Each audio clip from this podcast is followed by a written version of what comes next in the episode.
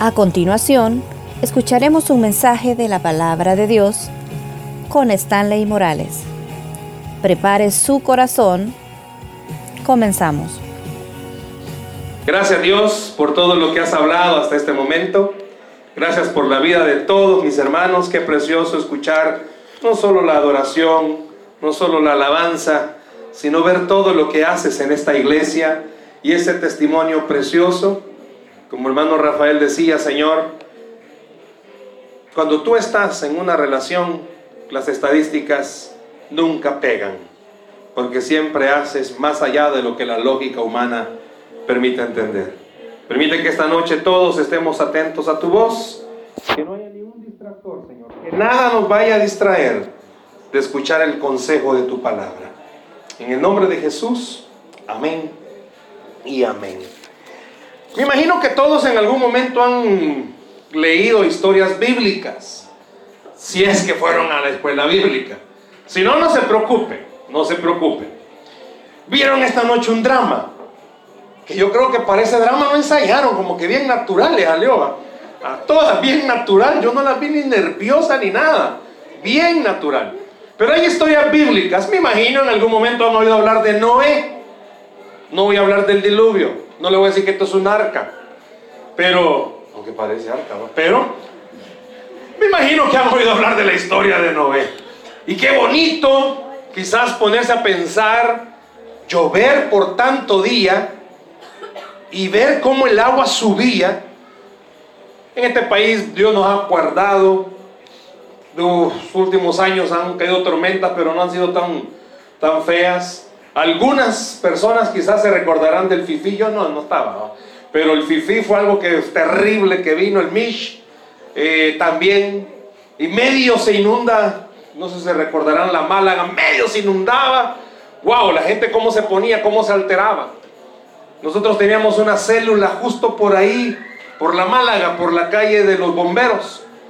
Y me recuerdo que había llovido fuerte, fuerte, y la anfitriona me dijo, eh, mire, yo creo que mejor suspendemos, porque va a seguir lloviendo y usted no se imagina cómo se pone aquí. Y a veces uno una historia, ¿verdad? Del cristianismo se la lleva de, de la mamá de Tarzamba. No, hermana, el Señor está con nosotros y comenzó a llover fuerte y me dijo, mejor no. Y salgo, ¿verdad? Y comienzo a ver, ya venía la correntada. Y me va viendo meterme al carro de retroceso porque si no me llevaba la que no me trajo. Nunca había visto algo tan cerca. Ahora imagínense con Noé. No sé cuántos se recordarán también de esta historia de David. Vencer a un gigante. No sé quién sea la persona más grande de esta iglesia, pero Imagínese un gigante como el tamaño de David, que aproximadamente, hay ahí alguna diferencia, algunos dicen que medía casi 5 metros. Si usted, o sea, nuestra media es 1,55. Ya cuando usted mira uno de 1,70 dice, gigante. Algunas personas, pues sí, ¿verdad? Tienen fe que van a crecer, pero sigan teniendo fe. Pero imagínense esa historia. Ver a, ver a un joven agarrar una piedra con una onda y matar a un gigante. No sé a quiénes de ustedes esas historias les gustaría haberlas vivido. Bueno, hoy las películas, ¿verdad? Todo el mundo quiere ser Avenger, Todo el mundo quiere ser, no sé, otro tipo de, personaje. Pero la Biblia está llena de varias historias bíblicas que al leerlas, al darse cuenta, usted dice, wow, qué bonito, cuánta fe tenían. Qué bonito, cómo me gustaría ser un cristiano de fe como los que dice la Biblia. Los que somos padres, oramos que nuestros hijos también se vuelvan jóvenes de fe, pero lo vemos y decimos, ay, ¿de dónde va? Porque a veces los padres sufrimos porque nuestros hijos con el Señor no quieren nada. Vienen a la iglesia como un club social, porque viene la cherada, vienen a hablar, va. Allá abajo no le digo porque estábamos comiendo, ahí me, atarantaron de estar hablando unos coreanos de no sé qué, no sé cuánto. Y después, pues, entendí, ¿verdad? Bueno, ya, ya sé de dónde vienen, pero póngase a pensar cómo las historias muchas veces nos enamoran. Yo no sé a cuánto les enamoró esa historia, lo que están estudiando. las señoritas que están aquí, que están estudiando, me imagino vieron a su profesor de mate. No, pasa. no, ahí no. Caso contrario de la sierva, ¿va? ¿Qué le vio? No sé, ¿va? pero es cosa de ella, ¿va? Ahí dejémosla, ¿va? no, mentira.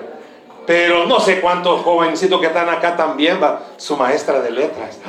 No, la viejita ya ni caminar puede. Pero son historias que quizá la gente no las vuelva a repetir. Quiero que esta noche usted y yo hablemos de una historia. Váyase conmigo a Josué. Josué capítulo 14. Josué capítulo 14. Vamos a leer del versículo 6 en adelante. Sería buenísimo que anduviera Biblia. Si ve que el que está a la par suya no anda Biblia, compártala. Juntos léanla. Si va a buscar la aplicación de la Biblia, que sea eso, ¿verdad? La aplicación de la Biblia. Si no anda ni eso, está en el mejor lugar porque ha venido a un lugar donde Jesús lo ama. Josué capítulo 14, versos 6 al 12. ¿Lo tenemos? Solo los hermanos de allá atrás. ¿Lo tenemos? Amén.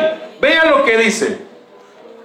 Josué capítulo 14, verso 6 en adelante. Y los hijos de Judá vinieron a Josué en Gilgal. ¿Y quién? No le oigo. ¿Y quién? Y Caleb, hijo de Jefones Ceneseo, le dijo, tú sabes lo que Jehová dijo a Moisés varón de Dios en Cades Barnea, tocante a mí y a ti. Yo era de edad de 40 años cuando Moisés, siervo de Jehová, me envió de Cades Barnea a reconocer la tierra, y yo le traje noticias como lo sentía en mi corazón.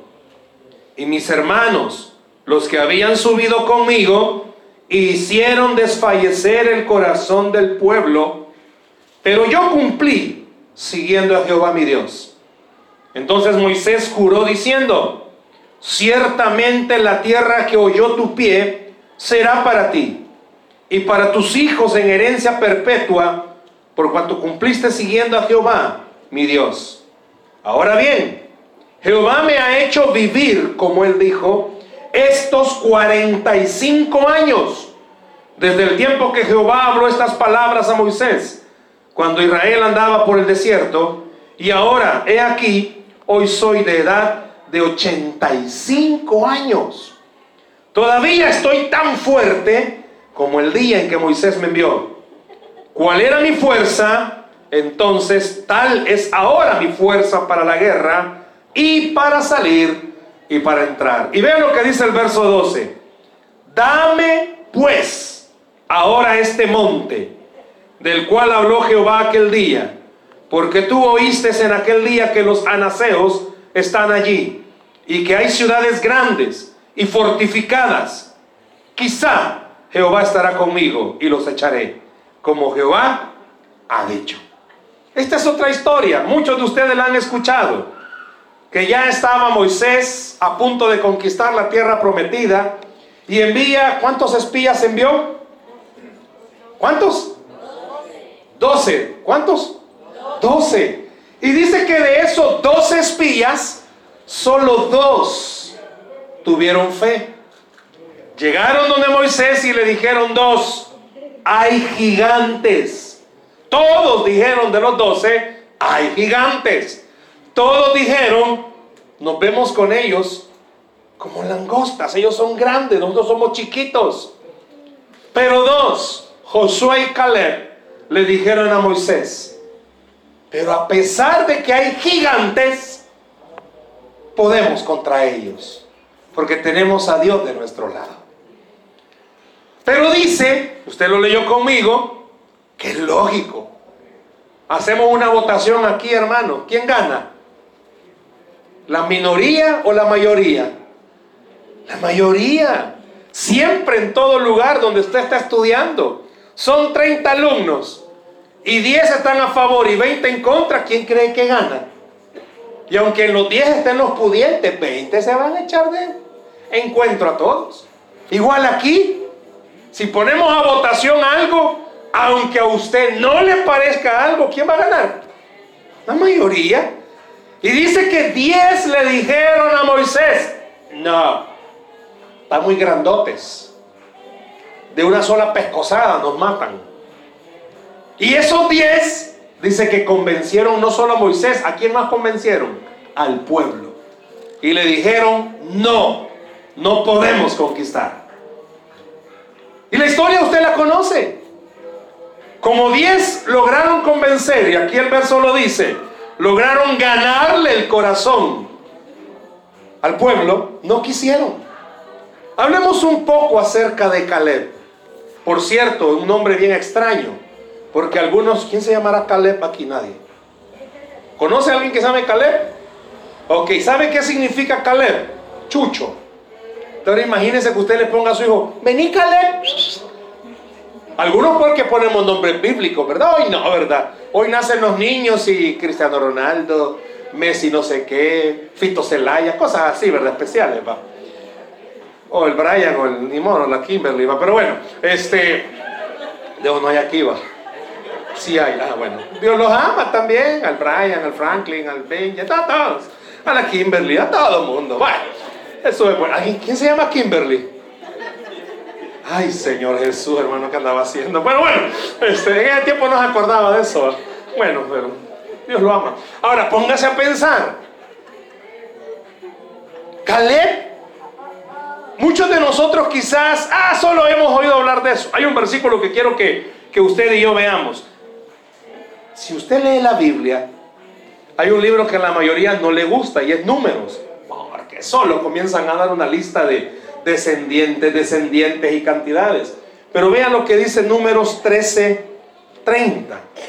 Y quiero llamar su atención por lo siguiente. Si gusta solo lo anota, yo se lo leo, pero si gusta buscarlo, mejor. Números capítulo 13, verso 30. Dice, entonces Caleb hizo callar al pueblo delante de Moisés y dijo, ¿qué dijo?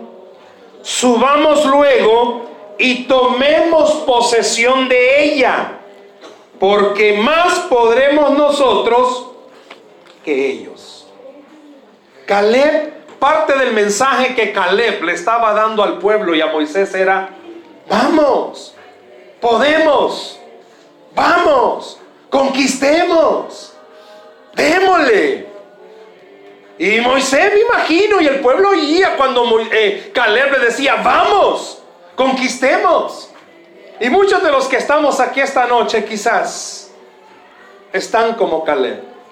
Por eso yo quiero esta noche que juntos hablemos de esto. Caleb tenía en su mente la siguiente idea. Tengo que conquistar esa montaña. Yo quiero que esta noche usted escuche esto. Dios quiere que usted conquiste su montaña. Yo le puedo preguntar esta noche cuál es su montaña. Para Caleb no solamente era lo territorial, para Caleb eran los gigantes que estaban ahí. Y da la Biblia una aclaración. Dice que eran los anaseos. ¿Y sabe quiénes eran estos? Los de Anac. ¿Y sabe quiénes eran los gigantes de Anac? Los mismos parientes de Goliat. Quiero que oiga esto. Caleb tenía, ¿cuántos años dice que tenía cuando fue a espiar? 40. No le quisieron hacer caso. Y anduvieron vagando por el desierto. ¿Cuántos años? 40. Murió esa generación. La nueva generación sí conquistó. Desde que murió la generación que no quiso hacer caso, a cuando conquistaron pasaron otros cinco años más. Dice que Caleb tenía cuántos años? 85. Yo le puedo preguntar a usted cuántos años tiene de estar esperando que Dios haga algo sobre su vida, sobre su familia o sobre cualquier área. ¿Cómo se llama la montaña? Si está la par suya, no diga nada. ¿Cómo se llama su montaña? ¿Qué montaña es la que tiene frente a usted? Muchos de los que están aquí esta noche quizás vivimos todos los días ignorando los problemas. Yo puedo hacer dos cosas. Aprovechando esta construcción, levantar un muro y tapar todo lo feo que yo pueda tapar. Pero ¿sabe qué estoy haciendo? Simplemente tapar. Y lo feo ahí está.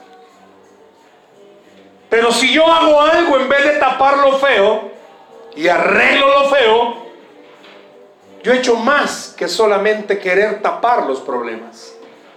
El pueblo de Israel no quiso entender y muchas veces usted y yo tampoco queremos entenderlo.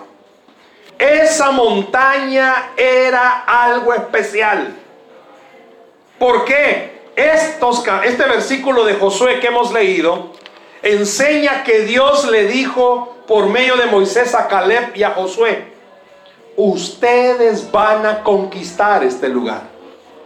Yo le puedo preguntar esta noche, ¿qué le ha dicho Dios a usted que va a hacer en usted y a través de usted? ¿A cuánto Dios les ha hablado en esta iglesia que lo va a usar? Que quiere usarlos en, alguna, en algún ministerio. Pero como son humanos y fallan, creen que no tienen la capacidad para hacerlo. ¿Cuánto joven? Mire si esto repito, qué bonito drama, bien natural, bien original. Y qué lindo va a ser que estas mismas personas que estaban acá sigan y sigan y sigan. Quiero que usted y yo reconozcamos algo. Muchas personas, muchas personas han pasado por las iglesias con grandes talentos que Dios les ha dado y se fueron. Porque tenían una montaña delante de ellos. Yo puedo preguntarle esta noche, ¿cuál es su montaña? ¿Habrá alguien esta noche que lucha con alguna área de su vida y esa sea su montaña? Para mí me es fácil ver a alguien de la iglesia y decir, wow, este hermano lucha con esta montaña. Pero ¿y la suya? Yo puedo decir, Mauricio tiene una montaña. El hermano Rafa tiene una. Vive con la suegra. Gran montaña, siervo. No, dice que es especial cuando no está cerca. Imagínense cuál sea la montaña que usted tiene. Los padres que están acá, quizá la montaña sean sus hijos. Porque ni para atrás ni para adelante. Los trae a la iglesia arrastras. Algunos hasta los sobornan. Vaya, pues si vas a la iglesia te compro lo que vos querés. Aquí los tiene ahí, ¿ven? Sentadillos, dormidos pero sentadillos. ¿Cuánto joven está acá que no están sus papás? Y esa es su montaña. ¿Cuántas veces le has dicho a tu papá, vamos a la iglesia? No, hombre. Uy, más que estás que subir el volado. Uy. Creo que te padezco la rabadilla. Uy. ¿Cuál es su montaña? ¿Cuál es la montaña que usted tiene frente a usted? Caleb, Josué y todo el pueblo tenían una montaña que era habitada por gigantes.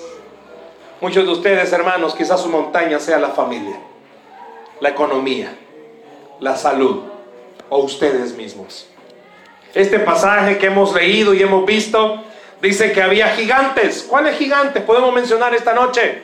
¿Cuáles son los gigantes que mata su fe? Querés estudiar algo, pero la economía no te lo permite. Tienes sueños, pero ¿y de dónde te lavas si no hay araña? Quiere lograr muchas cosas. Yo no sé cuántos de ustedes quisieran tener una casa más grande. Yo sé que nuestras casas de ahora son casitas de fósforo. Aquí está la sala y medio de vuelta, aquí está el comedor ya. Y solo se hace para atrás y hasta la cama. Esas son las casas de ahora. Eh, permítame, voy al baño.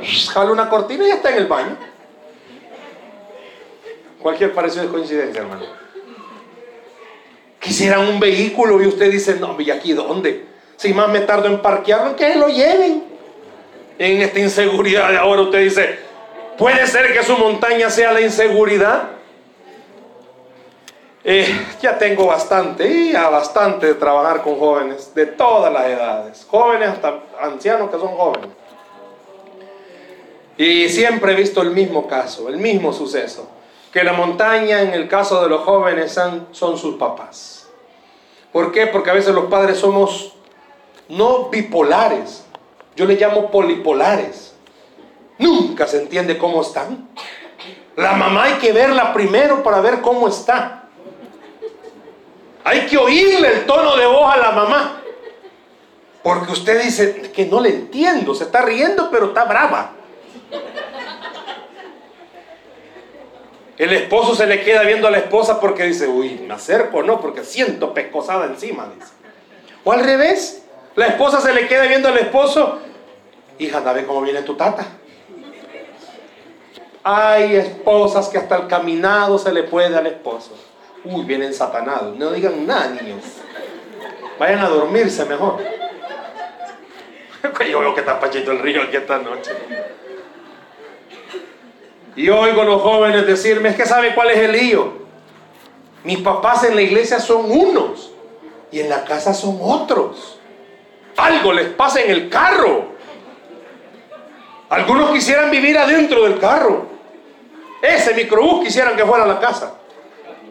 Es un ejemplo, siervo. Porque solo en el microbús oyen alabanzas. Si en la casa, pura música que nada que ver,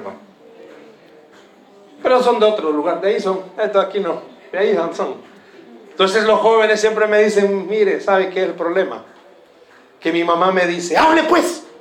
Y comienzo a hablar, ¿qué hice? Y me quedo callada. Y no voy a hablar pues. No, no lo entiendo, me dice. Quiere que hable después que me calle y después que siga hablando. Yo no entiendo también mi papá llega bravo del trabajo y con uno se desquita. Mire qué pacho tengo aquí la cabeza porque quítese solo ahí me pega. Cosas por el estilo, ¿verdad? Ya varios están sobando a ver si es cierto. Entonces póngase a pensar cuál es su montaña. ¿Sabe que para algunos de los que están acá su montaña es su pereza? No, no dije la hermana Teresa, dije su pereza. ¿Por qué? Porque sabe, joven o adulto, sabe que estar cerca de Dios es lo mejor. Sabe que estar cerca de Dios abre puertas. Sabe que estar cerca de Dios da inteligencia. O sea, si usted se considera que faltito, esté cerca de Dios. Va a ver cómo le va a ayudar a pasar cualquier materia sofisticada. No importa qué nivel de universidad vaya, Haga su devocional diario y se va a dar cuenta que Dios va a derramar sabiduría. Pero sabe que está faltito y ni busca de Dios. Y después se enoja con Dios. ¿Ve? El inconverso. Ni siquiera va a la iglesia y saca bien notas. Pues si es que él no está faltito, él es inteligente. Pero usted y yo deberíamos de ser más inteligentes. Muchos de los que estamos aquí esta noche, nuestra montaña es el carácter, hermanos porque tiene un carácter. Siempre hago esta prueba. Pongamos una, un vasito de gaseosa ahí a la par suya y que un miembro aquí se la bote. No se preocupe, hay limpio. Pero que se lo boten en la casa. ¡Ay, Dios!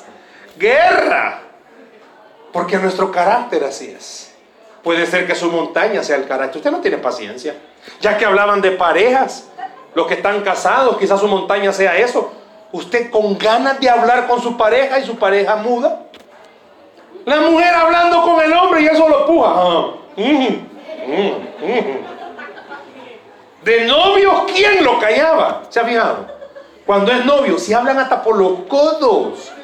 Cuando son novios se quedan viendo todo pamadeado. Pero ya cuando se casan, ¿qué? Puede ser que su montaña sea eso. Ya lleva cuánto tiempo esperando que Dios haga un milagro y no pasa. Pongámonos a pensar esta noche algo. Caleb y Josué sabían esto.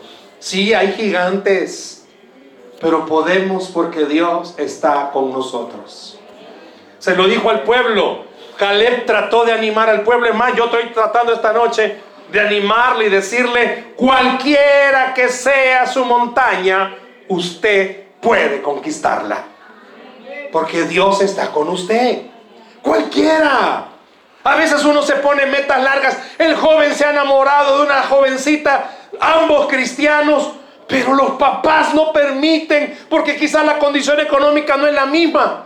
Puede ser su montaña. Como decía el hermano, él tenía buenos sentimientos. 2000, ya 2019, ya 19 años ya hablan. Y tres hijos también hablan bastante que ahí andan buscando el cuarto, dicen, pero bueno, póngase a pensar cuántas montañas ha comenzado a querer enfrentarse este año. A veces son las adicciones, Trabajo también con eso. Porque los padres de los hijos o de los chicos con los que trabajamos son adictos a algo. Y qué difícil es para una jovencita ver que su padre es alcohólico y que su mamá tiene problemas con su papá por ese alcoholismo. Y para ella es una noticia desgarradora poder escuchar cuando dicen, no, nos vamos a separar. Es su montaña. Es una montaña para ella. Inclusive para la esposa es una montaña. Y son montañas que a veces uno dice, ¿por qué Dios las pone frente a uno? Como que no fuera más fácil que la vida fuera recta, planita, va sin montañas. Pero sabe que las montañas que usted tiene son para que compruebe que de verdad Dios es bueno. Para que compruebe que de verdad Dios le ayuda al que lo busca. Si a usted Dios le ha dicho que va a ayudarle con esa montaña, ¿qué le toca hacer?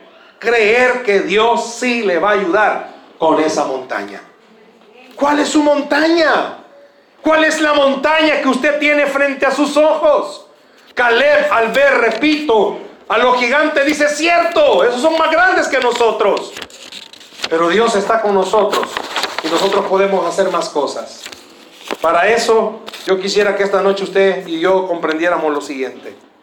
Sea cual sea la montaña que tengamos, sea cual sea el problema que tengamos, usted y yo necesitamos primero coraje.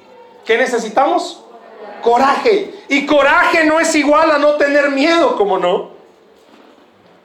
Si muchas veces vamos a tener miedo y vamos a decir no puedo, me es imposible, yo no creo lograrlo, Coraje no significa no tener miedo. Coraje significa que a pesar de que las cosas están ahí, que hay presión en contra de mía, no lo vas a lograr. No, es imposible hacerlo. La economía es una de las cosas más difíciles de poder creer que donde no hay, Dios puede hacer que haya. La salud es una de las cosas también difíciles, que donde no hay, Dios también pueda poner. Por eso se necesita coraje.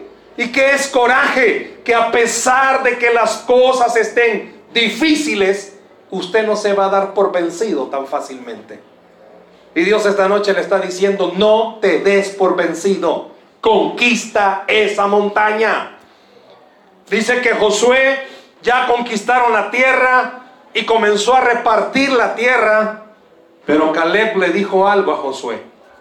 Interesante, Voy a usar una frase para darme a comprender mejor. Un anciano, un viejito de 85 años, le dice a Josué, dame ese monte, donde están esos gigantes, que lo voy a conquistar. ¿Sabe qué está haciendo? 45 años atrás, en el corazón Caleb sabía esto. Dios puede darme esa montaña. 45 años después, sigue creyendo, Dios puede darme esa montaña. No sé cuánto ha pasado, pero yo quiero decirle esta noche, si Dios ya le dijo que lo va a bendecir, créale, porque lo va a bendecir. No importa cuánto tiempo haya pasado, Dios puede cambiar las cosas. No importa todos los intentos humanos que usted haya hecho, Dios puede cambiar las cosas. No importa las veces y escuche que haya fracasado en el intento. Dios puede darle las cosas. El pueblo no quiso creer y anduvieron vagando 40 años. Me imagino, no lo dice, pero me imagino que esos 40 años mientras andaban vagando en el desierto, Caleb se andaba diciendo a sí mismo, que esta montaña es nuestra. Yo no sé cuántos de ustedes, hermanos, se han lamentado por no haber hecho algo en su vida. Uy, ¿por qué no lo hice? Muchas veces ustedes mismos se dicen, por cobarde. Y es cierto. Por eso se necesita coraje. Toda la vida he querido aprender a tocar piano y guitarra. Toda mi vida he querido. Y no, no tengo coraje. ¿Sabe que yo no puedo andar en bicicleta? Sube, me subo a una bicicleta y me descalabro todo. No puedo. Nunca aprendí en mi vida a andar en bicicleta. Puedo subirme si me le ponen la ruedita en ahí, pero de ahí de lo demás no puedo. Y hay un viejito que yo conozco. Por Dios, si ese señor llega, llega a los 90, hasta en una patita se va. Y yo me le quedo viendo y digo, ay Dios, ¿cómo ha de disfrutar el viento que le pegue? Más de alguna ocasión me he subido a una moto, hermano. Me palideyo. Y eso que voy atrás, bien apercollado. Y me dicen siempre, soltate vos, agarrate del asiento. No, porque si me caigo te venís conmigo. No tengo quizás para eso, no tengo coraje. Quizás para otras cosas sí. Quizás he sido aventado, he sido aventurero. Hace unos años Dios me permitió hacer un viaje a, a Washington. Solo pregunté qué metro llevaba a la, a la capirucha.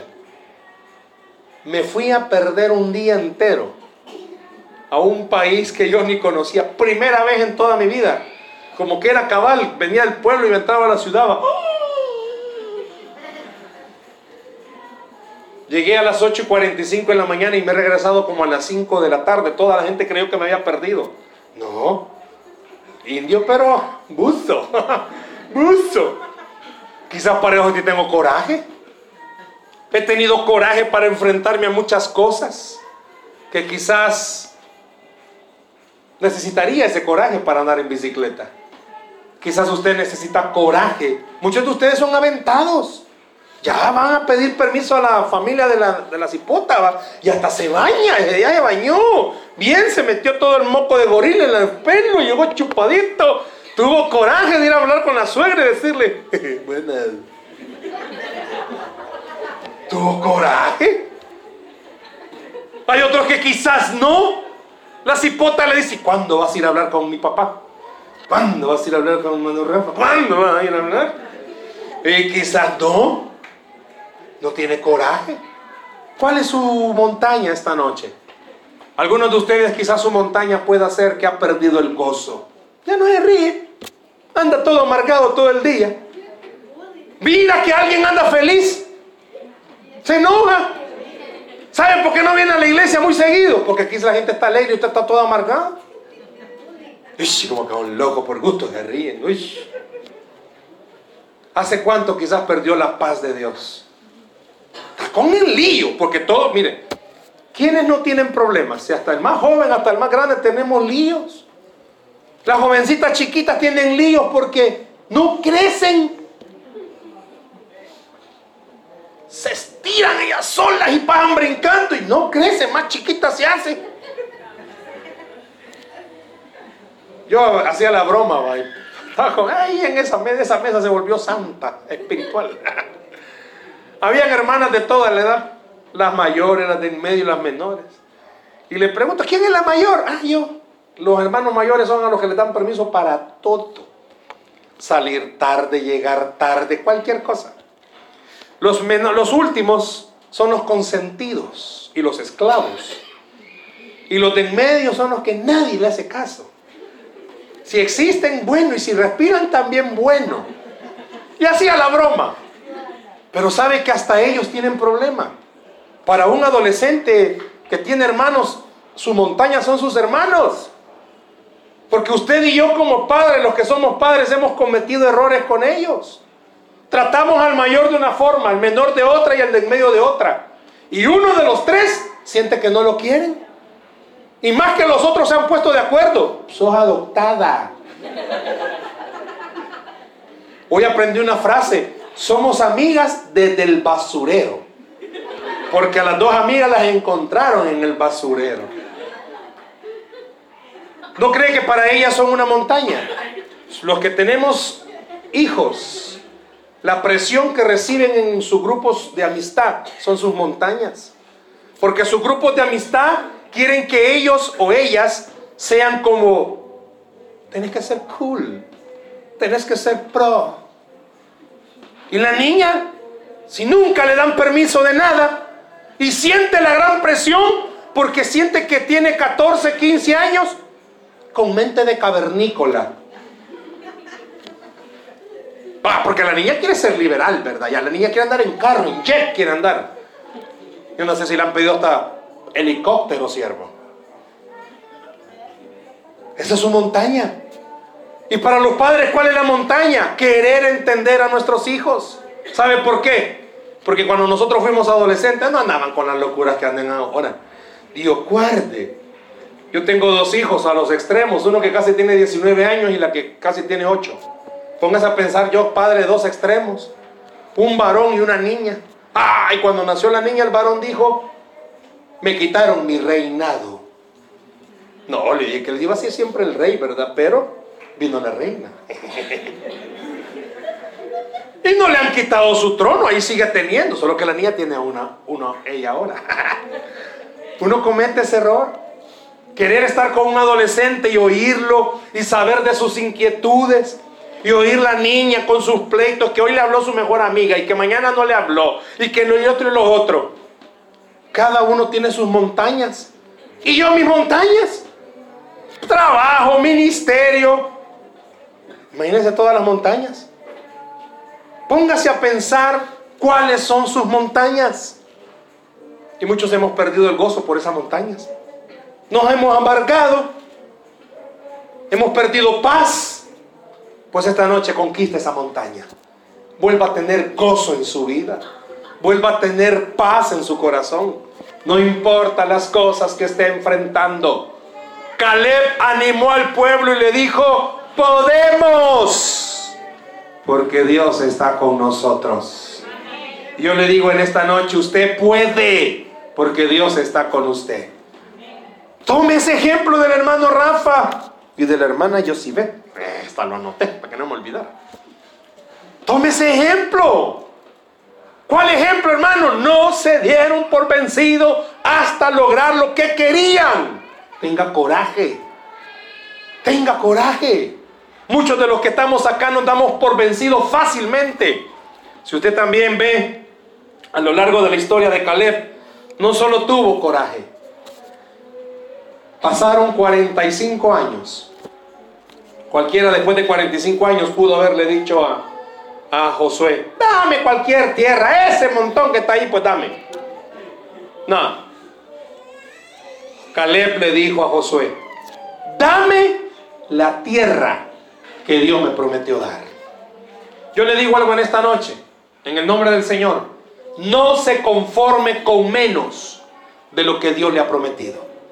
Si Dios le ha prometido bendecirlo, créale a Dios esta noche que Dios quiere bendecirlo. No importa los gigantes, no importa el tiempo, no importa cuánto haya pasado, siga esperando que Dios puede hacer cosas preciosas. Dios puede hacer cosas maravillosas. Pero usted y yo tenemos que hacer algo. Da a entender este versículo de Josué. Durante 45 años, Caleb no perdió algo importante y era su fe en Dios. No solo tenía coraje, Caleb tenía fe. Yo le puedo preguntar en esta noche, ¿usted tiene fe? ¿Usted cree que las cosas de verdad pueden cambiar? ¿Usted cree que de verdad Dios puede hacer las cosas diferentes? ¿Sabe cómo se llama Dios? Él se presenta como el que llama las cosas que no son como si fuera. Dios se presenta como un Dios que donde no hay, Él pone. Dios se presenta como un Dios de lo imposible. Por 45 años, me imagino en la mente de Caleb, pasó esta idea. Dios puede darnos esa montaña. Y llegó el momento. Y Caleb le dice a Josué, dame esa montaña. Pasaron 45 años. Tengo 85. Pero sigo teniendo la misma fuerza. Por una razón. Caleb había entendido que la fuerza solo viene de Dios. Y lo mismo le digo a usted esta noche. La fuerza solo puede venir de Dios. Usted necesita conquistar alguna montaña. Está parado frente a una montaña que lo que hace mejor es en buen salvadoreño hacerse el suizo, verla y no querer pasarla o subirla o conquistarla. No, hermano, decida esta noche hacer algo, conquiste su montaña. ¿Será su carácter? ¿Será alguna área de su vida? ¿Será algo que Dios le está diciendo? Eso no te deja crecer. Eso no te deja prosperar. Eso no te deja ser feliz. Eso no te deja de verdad ver el plan de Dios sobre tu vida. Josué escuchó de Caleb, dame ese monte y lo conquistaré. No sé cuántos puedan decirle a Dios esta noche, dame ese monte que quiero conquistarlo. Conquiste su monte. No importa los gigantes que hayan, Dios puede darle todo lo que usted necesita para conquistarlo. La Biblia dice que al que cree, todo le es posible. Denle un aplauso al Señor esta noche, por favor. Denle ese aplauso al Señor esta noche. ¿Cómo se llamará su montaña? ¿Y cuáles serán los gigantes que tiene que enfrentar? Tenga coraje, pero sobre todo tenga fe, que Dios de verdad puede ayudarle a conquistar esa montaña. Cierre sus ojos, por favor, ahí donde está. Quiero que oremos en esta noche.